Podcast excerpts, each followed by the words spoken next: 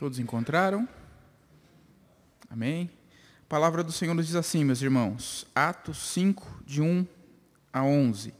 Entretanto, certo homem, chamado Ananias, com sua mulher Safira, venderam uma propriedade, mas em acordo com sua mulher, reteve parte do preço e, levando o restante, depositou aos pés dos apóstolos. Então, Disse Pedro: Ananias, por que encheu Satanás teu coração para que mentisses ao Espírito Santo, reservando parte do valor do campo?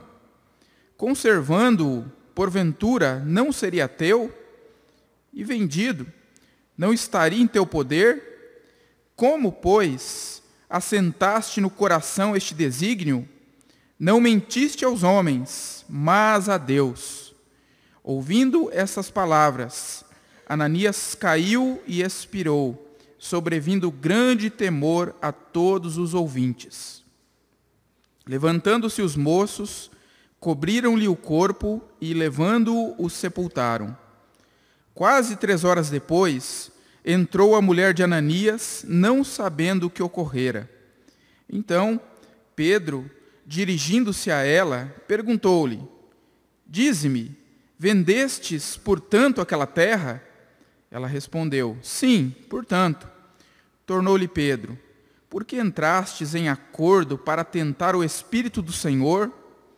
Eis aí à porta os pés dos que sepultaram teu marido, e eles também te levarão.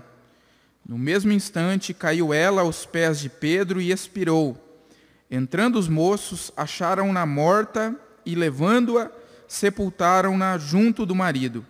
E sobreveio grande temor a toda a igreja e a todos quantos ouviram a notícia destes acontecimentos. Amém? Vamos orar mais uma vez?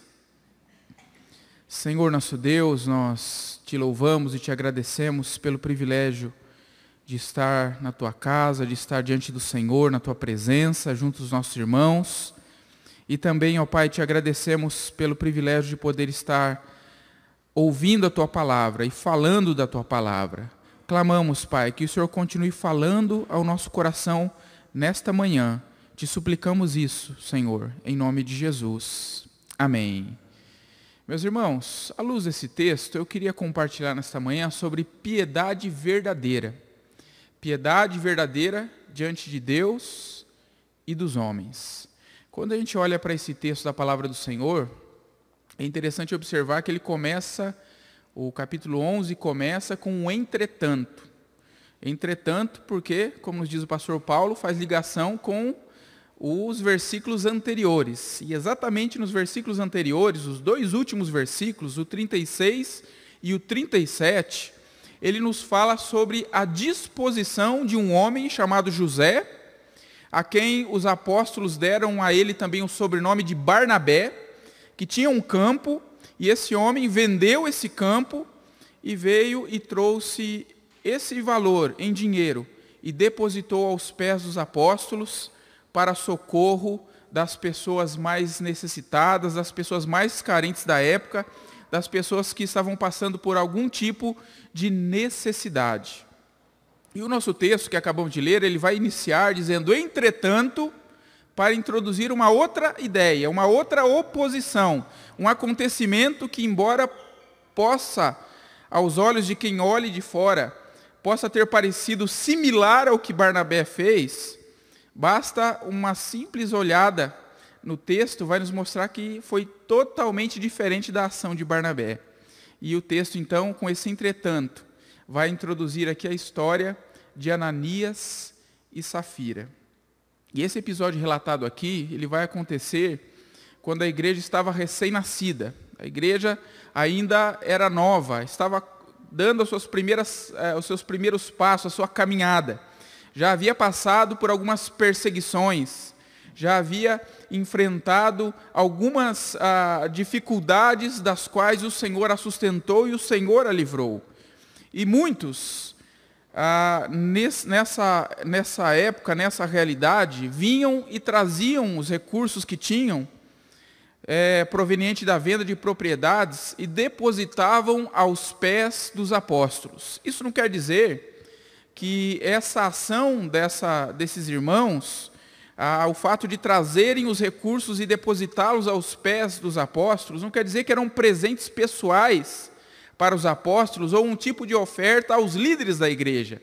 Mas quer dizer que esses recursos que eram vendidos eram trazidos e deixados sobre a custódia dos apóstolos para que estes, com critério, pudessem usar esse recurso para ajudar, para auxiliar, para socorrer aqueles que estivessem enfrentando algum tipo de necessidade, passando por fome, quem sabe algum tipo de escassez, que seria suprida primeiro pela generosidade dos irmãos, depois pelo critério que a igreja usaria para abençoar e socorrer a esses irmãos. E é nesse ambiente que vai surgir aqui o casal Ananias e Safira, que também venderam um terreno, retiveram parte da venda desse terreno e trouxeram esse recurso e depositaram aos pés dos apóstolos.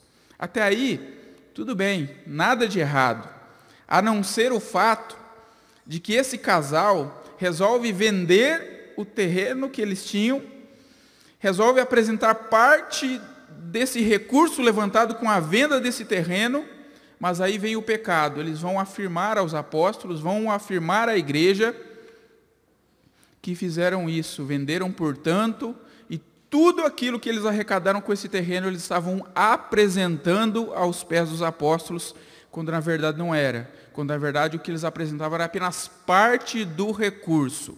Isso não quer dizer que eles eram obrigados a vender o terreno. Isso não quer dizer também que eles eram obrigados a vender o terreno e dar tudo aos pés dos apóstolos.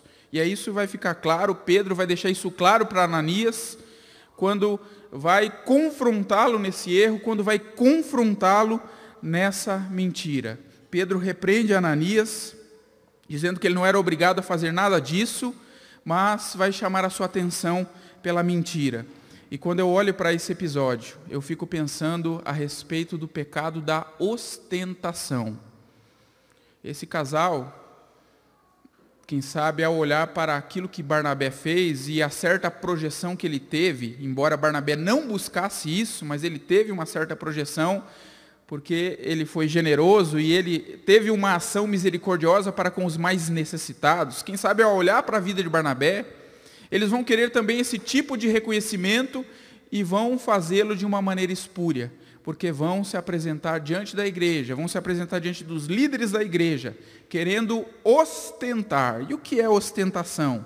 Ostentação, o dicionário nos traduz, nos diz, ou nos traz o significado, dizendo que é a ação ou o efeito de ostentar, a afetação na maneira de exibir riquezas ou dotes alarde de ações ou qualidades. Ostentar tem o significado de expor, mostrar algo, levantar à vista de todos, transparecer. No caso aqui, esse casal queria mostrar ou transparecer aos outros aquilo que eles não eram.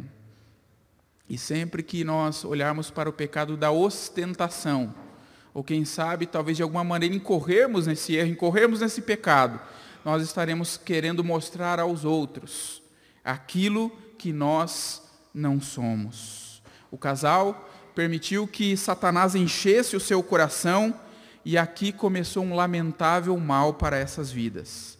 Parte da culpa desse pecado, ou por que ele acontece, o que nos leva a isso, tem a ver com a motivação.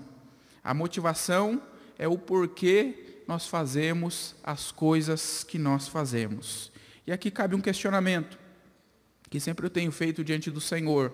E é salutar que nós o façamos diante do Senhor dia após dia, a todo instante diante de Deus. Por que fazemos as coisas que fazemos? Queremos agradar aos homens e ser louvado por eles? Ao que parece, esse casal desejava isso. Ou queremos agradar a Deus e ser honrado pelo Senhor em tempo oportuno, da maneira como o Senhor honra? O que é que nós buscamos? Precisamos entender que a motivação errada leva a outros pecados. Esse casal, por ter uma motivação espúria, uma motivação errada, ele foi conduzido por essa motivação a um outro pecado, que é o pecado da mentira, ao pecado de querer transparecer ou mostrar uma vida de fachada, uma espiritualidade de fachada, a qual eles não tinham. E é por isso que nós estamos falando sobre piedade verdadeira, piedade verdadeira diante de Deus e diante dos homens. Uma vida que realmente não transparece algo que não é, mas uma vida que demonstra aquilo que realmente tem sido diante do Senhor. Ananias e Safira acharam que estavam enganando a Pedro e os apóstolos e também a Deus. Grande foi a surpresa, a surpresa desse casal, quando descobriram que não conseguiram enganar o Espírito Santo. E Pedro vai se voltar para Ananias e mais tarde para sua esposa Safira e vai dizer a eles: por que é que vocês entraram em conselho?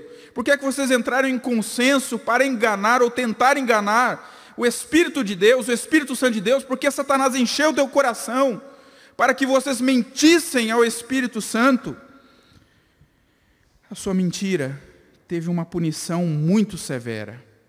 Hoje, podemos até enganar os irmãos, podemos até enganar a igreja, podemos até enganar a liderança da igreja, mas existe alguém que nós não conseguimos enganar.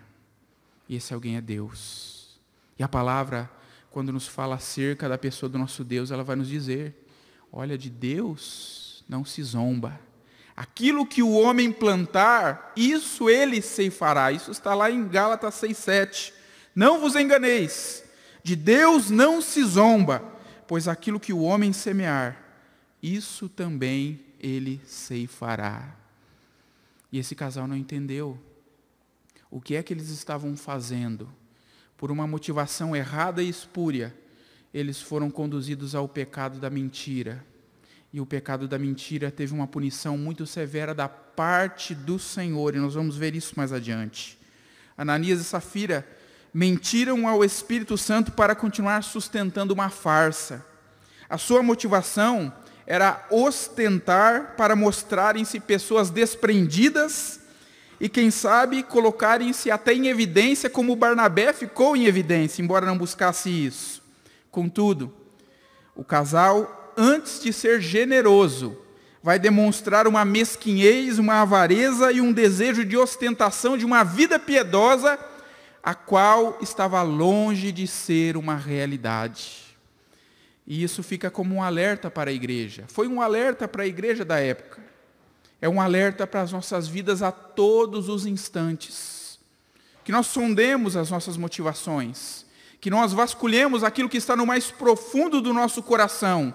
E se porventura nos depararmos com algo que é condenado pela palavra do Senhor, com algo que não é verdadeiro, com algo que é mentiroso, que nós nos apresentemos diante do Senhor com os nossos corações quebrantados suplicando que o Senhor tenha misericórdia das nossas vidas, nos corrige, nos corrija e nos restaure para a sua glória. Mas o texto prossegue dizendo, além de uma motivação errada levar a outros pecados, o texto também prossegue dizendo acerca do juízo certo de Deus sobre o pecado. Aqui no caso sobre o pecado da ostentação. Por fim, diante de uma motivação errada para se ostentar aquilo que não somos, Pode vir a mentira, o orgulho, a arrogância e não havendo arrependimento sincero. Vem o juízo de Deus. Tanto Ananias como Safira tiveram a sua oportunidade. Mas como a palavra nos diz, lá no Salmo 42, verso 7, um abismo chama outro abismo. E assim, pecado chama outro pecado, e pecado chama pecado, até que a pessoa esteja totalmente enredada, atolada no lamaçal do pecado. Esse casal não se arrependeu e sofreu o juízo severo de Deus. Caíram mortos aos pés de Pedro e foram levados pelos moços à sepultura. Você já pensou que fim trágico? Já pensou que coisa terrível? No meio da igreja, Alguém vem e de repente pluft, caiu morto. Juízo severo de Deus sobre o pecado. A consciência a consequência de pecarmos deliberadamente é entrarmos debaixo do juízo de Deus, e este é terrível. Que tal não nos aconteça se porventura nós temos caminhado de maneira que desagrade a Deus, que nós nos arrependamos. Tempo para que não sintamos o peso do juízo divino sobre nós. Que Deus tenha misericórdia e nós despertemos arrependidos, se porventura temos andado em caminhos tortuosos que desagradam ao Senhor. Mas a palavra também vai nos trazer o ensino acerca do propósito do juízo de Deus sobre o pecado. A palavra vai nos falar sobre isso também. Há um ditado que diz que a pessoa sábia, ela não precisa errar para aprender. Ela consegue aprender com o erro dos outros. Simplesmente de olhar com sabedoria, você pode ver alguém errando e dizer assim: olha, eu preciso me cuidar, porque tal pode acontecer comigo também, e eu preciso aprender essa lição e trazê-la para a minha vida. Quando Deus traz juízo, este tem também o propósito, além de julgar o pecado, trazer temor ao coração daqueles que se encontram diante dele. Feliz é aquele que faz leituras sábias das situações que ocorrem ao seu redor e traz edificação para a sua vida. A palavra diz que diante da morte trágica desse casal, diante da morte trágica de Ananias e Safira, sobreveio temor ao coração de toda a igreja. Veja o versículo 11, Atos 5:11. E sobreveio grande temor toda a igreja e a todos quantos ouviram a notícia desses acontecimentos. Esse temor não é apenas um medo de ser fulminado por Deus, mas o respeito e a reverência, a seriedade devida a santa presença e a santa palavra do Senhor. É o receio de fazer algo que desagrade a Deus. É o lembrete de que Deus é santo, majestoso, digno e merecedor, que nos acheguemos a Ele com a atitude correta nos nossos corações, com os nossos corações quebrantados e a nossa vida dobrada e posta diante do Senhor. Em outras palavras, a igreja aqui nessa época, nesse momento, nesse acontecimento, fez uma leitura de que é necessário andar em temor e santidade diante de Deus. E como nós precisamos muitas vezes ser lembrados, ser despertados, para que nós não nos acomodemos na vida cristã, para que nós não nos conformemos às práticas que estão ao nosso redor. E como nós precisamos muitas vezes ser chacoalhados para que nos coloquemos diante do Senhor com a atitude correta nos nossos corações e busquemos esta vida de santidade diante de Deus. Embora o Senhor seja o Deus amoroso, clemente e misericordioso, que ama o pecador que se arrepende, o Senhor também é santo, justo e detesta o pecado. E Ele não tolera o pecado. Que nós, irmãos, façamos a mesma leitura que essa igreja na época fez, que a igreja primitiva fez. Que nós busquemos a cada dia andar em temor e santidade diante de Deus. Aqui, no capítulo 5, versos de 1 a 11, encontra-se uma história de ostentação, uma história de pecados provenientes de uma vida de aparência, o julgamento certo de Deus sobre o pecado e o dever de andarmos no temor do Senhor. Ananias e Safira queriam ostentar uma piedade a qual eles não tinham. Por causa dessa motivação espúria, mentiram ao Espírito Santo e mantiveram seu coração orgulhoso. O juízo de Deus foi certo e severo sobre eles. E ao mesmo tempo que Deus julgou o pecado no meio da sua igreja, Deus suscitou temor e reverência para com a sua pessoa no meio do povo de Deus. E o que é que nós aprendemos com isso? Pelo menos cinco aplicações práticas para as nossas vidas, cinco lições práticas. Primeira, nós aprendemos, portanto, o quão necessário é que nós vivamos uma vida de simplicidade, sendo o que somos diante de Deus. Uma vida de simplicidade. Ser aquilo que nós somos. Quando nós não somos, ou queremos ostentar ou evidenciar uma vida que nós não somos, uma vida que nós não temos. chega uma hora que a máscara cai.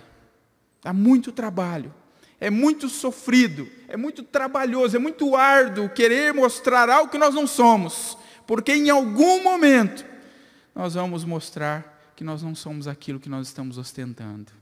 E nada mais libertador do que ter uma vida de simplicidade, uma vida em que nós somos exatamente aquilo que nós dizemos ser.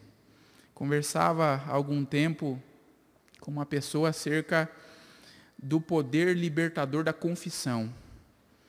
E a pessoa dizia assim: como é bom nós vivermos em autenticidade, genuinamente diante das pessoas. Fala assim: olha, eu confesso, eu tenho as minhas falhas. Mas o fato de eu confessar e dizer que eu tenho as minhas falhas, não quer dizer que eu estou acomodado com elas, mas eu as confesso. Porque quando vem alguém e fala assim: olha, mas você é isso, fala, eu sou, eu mesmo que falei para você que eu sou. Mas eu tenho clamado pela misericórdia de Deus para que atue na minha vida e me transforme. E possa me libertar dessa fraqueza.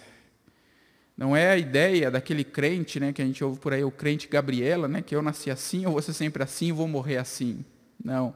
Eu sou assim, mas isso está me incomodando e me ajuda a orar para que eu mude. É libertador. É libertador, ao invés de querer dizer assim, olha, eu não sou assim, mas em algum momento eu vou mostrar que eu sou assim porque não tem como esconder isso. Se não tem como esconder diante dos homens, com certeza é impossível esconder diante daquele que tudo vê. E nós precisamos ter uma vida de simplicidade, sendo aquilo que nós somos diante de Deus e diante dos homens. Mas há uma segunda lição que nós aprendemos. Aprendemos que devemos buscar a aprovação de Deus e não os aplausos dos homens. Que tentação. Como isso é por demais tentador nas nossas vidas. Querer buscar o aplauso dos homens. Querer buscar a aprovação dos homens e não a aprovação de Deus. E como Deus muitas vezes nos prova, nos colocando em situações em que nós sabemos que se nós fizermos aquilo que é certo, teremos a reprovação dos homens, e se fizermos aquilo que é errado, teremos a aprovação dos mesmos homens. Nós precisamos nos colocar diante do Senhor, dizer: Senhor, me ajude nas minhas motivações a buscar aquilo que agrada ao Senhor. Quando a gente olha para a igreja primitiva, essa igreja que acabara de nascer, encontramos os apóstolos sendo açoitados, sendo presos, sendo ameaçados, para que não ensinassem, não falassem acerca do nome de Jesus. E esses homens vão com toda ousadia intrepidez, mesmo feridos, mesmo ameaçados, debaixo de perigos, vão dizer: antes importa obedecer a Deus do que aos homens. Que nós também busquemos a aprovação de Deus, porque realmente, no final das contas, é o que realmente importa. Há uma terceira lição. A terceira lição dessa história que fica para nós é que uma motivação errada leva a outros pecados consequentemente, é uma conduta que desagrada a Deus. Ananias e Safira, pela sua motivação espúria, errada, distante do propósito de Deus, foram levados ao pecado da mentira, mentira contra o Espírito Santo. Nós precisamos constantemente ter nos nossos corações a mesma atitude que o salmista teve lá no Salmo 139, quando ele vai dizer ao Senhor: Sonda-me, ó Deus, sonda-me o coração. Vê se há em mim algum caminho mau e guia-me pelo caminho eterno. É a ousadia de colocar-se diante do Senhor, dizendo: Senhor, eu sei que se eu olhar para a minha vida, provavelmente o meu conceito de mim mesmo é muito elevado e eu talvez não encontre erro nenhum. Mas quando eu me coloco diante do Senhor e digo: Senhor, sonda-me o coração e vê se há em mim algum caminho mau misericórdia, porque o Senhor vai nos mostrar o quanto nós precisamos ainda ser trabalhados por Deus, o quanto nós precisamos ser trabalhados nas nossas mais profundas motivações, que muitas vezes nada tem a ver com buscarmos a glória de Deus, mas tem a ver com buscarmos a glória para nós mesmos, a evidência para nós mesmos, o conforto para nós mesmos, e não aquilo que agrada e glorifica o nome do Senhor. Irmãos, eu preciso que o Senhor constantemente sonde as minhas motivações e acerte, golpeie o meu coração para que ele se quebrante diante de Deus.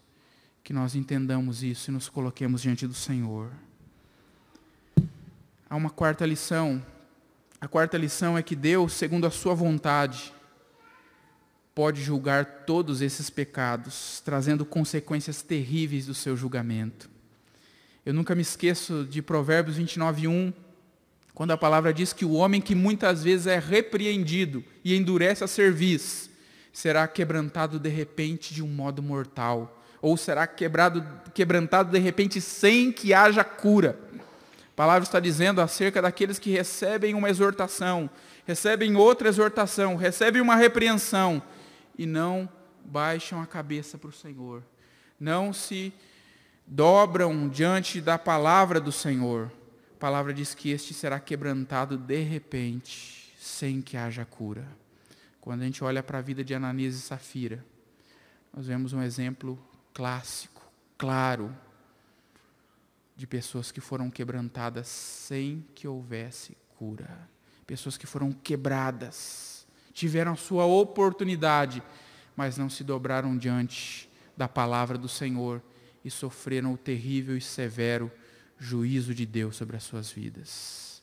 Irmãos, que tal não nos aconteça, mas que nós nos arrependamos, se porventura temos trilhado caminhos que desagradam ao Senhor e que entristecem o seu coração. Por fim, uma última lição que fica para nós desse texto. Quando vemos o juízo de Deus, exercido sobre alguém, devemos temer e buscar mais reverência diante dele. Veja que a palavra diz que esse acontecimento não serviu para que a igreja se levantasse e dissesse: Olha, estão vendo? Viu lá? Olha, bem feito. Olha, você viu só? Olha, bem feito. Não. A igreja se colocou diante do Senhor com temor e reverência. A igreja temeu pela palavra do Senhor, a igreja reverenciou a obra do Senhor, aquilo que Deus estava fazendo. E quando nós estamos diante de enxergarmos o Senhor exercendo juízo sobre a vida de alguém, nós devemos temer. E nós devemos olhar para as nossas vidas e dizer, Senhor, tem misericórdia. Tem misericórdia e desperto meu coração se porventura eu tenho estado acomodado, eu tenho estado distante, eu não tenho feito aquilo que agrada e glorifica e exalta o nome do Senhor. Eu quero concluir dizendo que o nome Ananias, sabe o significado do nome Ananias? Ananias significa o Senhor tem sido clemente. Embora Ananias tivesse um nome desses, ele não soube aproveitar o tempo de misericórdia que Deus estava concedendo. Tem a esposa também, Safira. O nome Safira significa formosa. Embora tivesse um nome com esse significado, o seu fim não foi nada formoso. Ela sofreu o severo juízo de Deus, como seu marido também o sofreu, e teve uma morte trágica. E quando eu olho para essa história, eu fico pensando que essa história para nós é um termômetro, um termômetro para que nós meçamos a que temperatura tem andado a nossa vida cristã. Será que nós temos vivido uma vida de aparência, com uma espiritualidade morna e uma piedade falsificada e fria? Qual tem sido a nossa motivação em fazer as coisas que nós fazemos? Talvez a grande tentação é dizer assim: olha, fulano ou a fulana precisava ouvir isso. Mas na verdade a palavra do Senhor é para nós, para cada um de nós, para chamar a nossa atenção e para nos despertar. Se porventura nós temos tido motivações completamente avessas e alheias à vontade e ao propósito do Senhor para as nossas vidas.